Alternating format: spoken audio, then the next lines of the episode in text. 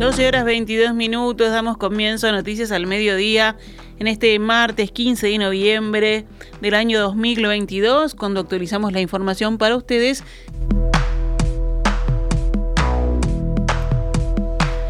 La Cámara de Senadores discute y vota a esta hora la renuncia del histórico dirigente del Frente Amplio, Danilo Astori, quien anunció la renuncia a su banca por razones de salud.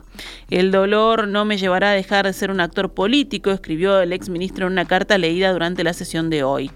El ex vicepresidente y ministro de Economía durante los gobiernos del Frente Amplio presentó su renuncia de forma escrita. Desde que comenzó la pandemia en marzo de 2020, Astori se ausentó del Parlamento por razones de salud. El histórico dirigente hizo referencia a que sufrió una infección respiratoria muy compleja a mediados de 2020 que disminuyó su capacidad física y que lo obligó a dedicarle tiempo a la recuperación, por lo que no pudo dedicarse a su tarea de senador. Astori dijo que renuncia con mucho dolor porque sus años en el Senado desde 1990 y el ejercicio de su presidencia entre 2015 y 2010 y 2015 lo enriquecieron y le permitieron desarrollar un aprendizaje fundamental en su vida política. Esta experiencia está atesorada en el fondo de mi corazón, dijo. Durante la mayor parte de la legislatura, la banca de dirigente de Asamblea Uruguay fue ocupada por José Carlos Maía, quien realizó algunos comentarios luego de leer la carta de Astori. Danilo es un protagonista de su tiempo, un hombre de izquierda, cristiano, frente amplista, futbolero y carnavalero. En lo académico tuvo los más altos reconocimientos como consecuencia de su brillantez intelectual y también de su enorme disciplina. Tanto es así que supo ser el decano más joven de una de las facultades más importantes del país, es economía. Docente universitario aquí y en otras regiones del mundo. Autor de varios libros referidos a, a su materia, es decir, también un, intelectual, un académico muy prolífico.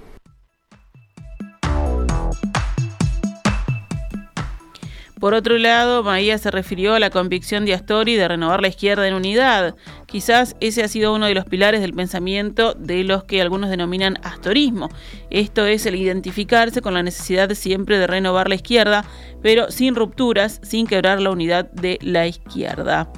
Asimismo, el senador nacionalista Sergio Botana dedicó varios minutos a recordar la figura de Astori como decano de la Facultad de Ciencias Económicas, donde estudió Botana, y como político, figura central de la historia de la izquierda en este país, el hilo conductor de los gobiernos de la izquierda, así lo definió el legislador nacionalista.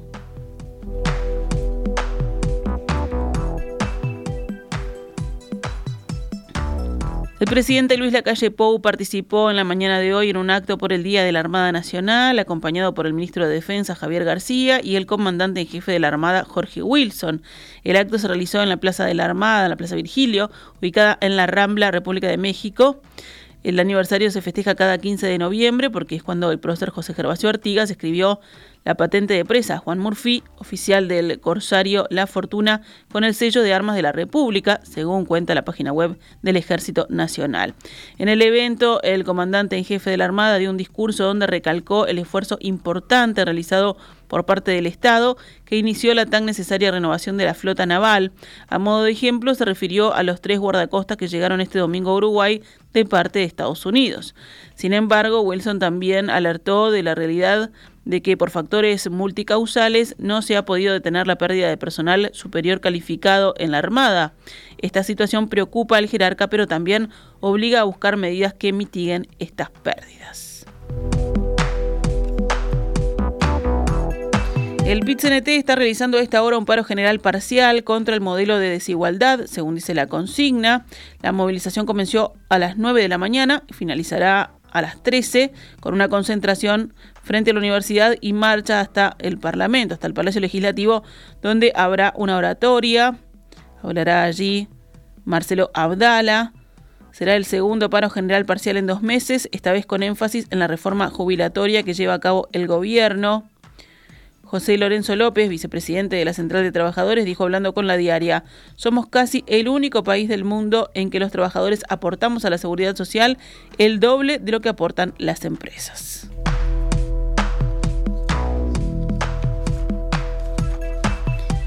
El Ministerio de Salud Pública convocó a la Comisión Nacional Asesora en Vacunación para que este mes dé su opinión acerca de cómo debería continuar la campaña de inoculación contra el COVID-19.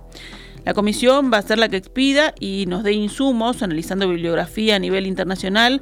También nos dirá si es conveniente dar una nueva dosis, en qué momento, qué tipo de vacuna, etcétera, dijo a Telemundo el ministro de Salud Pública, Daniel Salinas. Además, el Ministerio de Salud Pública amplió hasta el 16 de noviembre el plazo de inscripción para quienes quieran participar del estudio de anticuerpos anti-SARS-CoV-2 que realiza la cartera. El estudio es para saber nuestra realidad nacional y los niveles de anticuerpos circulantes, apuntó el ministro. Una mujer de 68 años fue asesinada por su expareja de 72 años en Salto. El femicidio ocurrió en el barrio Calafí de la ciudad y la policía trabaja en el lugar. De acuerdo a la información del corresponsal de subrayado Hugo Lemos, Hoy la policía llegó a la calle Maciel del barrio Calafí tras ser alertada sobre lo ocurrido. Fueron familiares de la pareja los que se encontraron con la escena al intentar comunicarse con la mujer y no obtener respuesta. Según la información preliminar, el hombre y la mujer mantuvieron una relación durante varios años, pero en los últimos días se habían separado. En este contexto, el agresor golpeó con un objeto a la mujer en la cabeza y la mató. Luego se quitó la vida. En el panorama internacional, los bombardeos rusos provocaron hoy cortes de electricidad en varias ciudades ucranianas, incluyendo Kharkov, Leópolis y Kiev, según informaron las autoridades locales. En Leópolis las líneas de metro están totalmente paralizadas y una buena parte de la ciudad se quedó sin luz, indicó en Telegram el alcalde. Andriy Sadovi. También hubo apagones en Kharkov, la segunda mayor ciudad del país, en tanto que en Sumi, cerca de la frontera rusa, se dispusieron cortes voluntarios para preservar la red. El alcalde de la capital del país informó que al menos la mitad de los habitantes de Kiev están sin electricidad. El jefe del gobierno español, Pedro Sánchez, y el presidente francés, Emmanuel Macron, reclamaron hoy en reuniones bilaterales con el dirigente chino Xi Jinping presionar al presidente ruso Vladimir Putin para poner fin a la guerra en Ucrania. En el marco de la cumbre de líderes del G20 en Bali, Sánchez, que acudía en calidad de invitado al grupo, apeló al presidente de China para que utilice su influencia como potencia estabilizadora para que ponga fin a la guerra, señaló el gobierno español en un comunicado. China es un socio clave para hacer frente a los desafíos globales y las crisis de la guerra en Ucrania, tuiteó de su parte Sánchez. En su regreso a un gran foro internacional, el presidente chino recibió múltiples peticiones para convencer a Putin de poner fin a una guerra de enorme coste a nivel mundial, con un importante encarecimiento de los alimentos y la energía que empobreció a millones de personas. Por la mañana, allí se reunió con el presidente francés, Emmanuel Macron, que le pidió unir fuerzas para frenar el conflicto.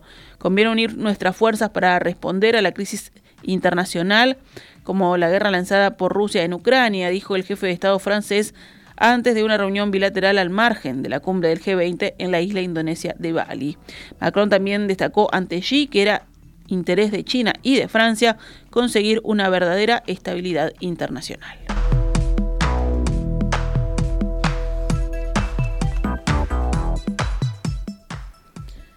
Y en deporte hablamos de básquetbol. Uruguay quedó prácticamente sin chance de clasificarse al Mundial de 2023 tras caer de visitante ante Puerto Rico 68-76. La posibilidad de clasificación es remota porque para ello Uruguay debería derrotar a Estados Unidos y México y esperar que Argentina no gane ninguno de los dos partidos que le restan de su ventana clasificatoria.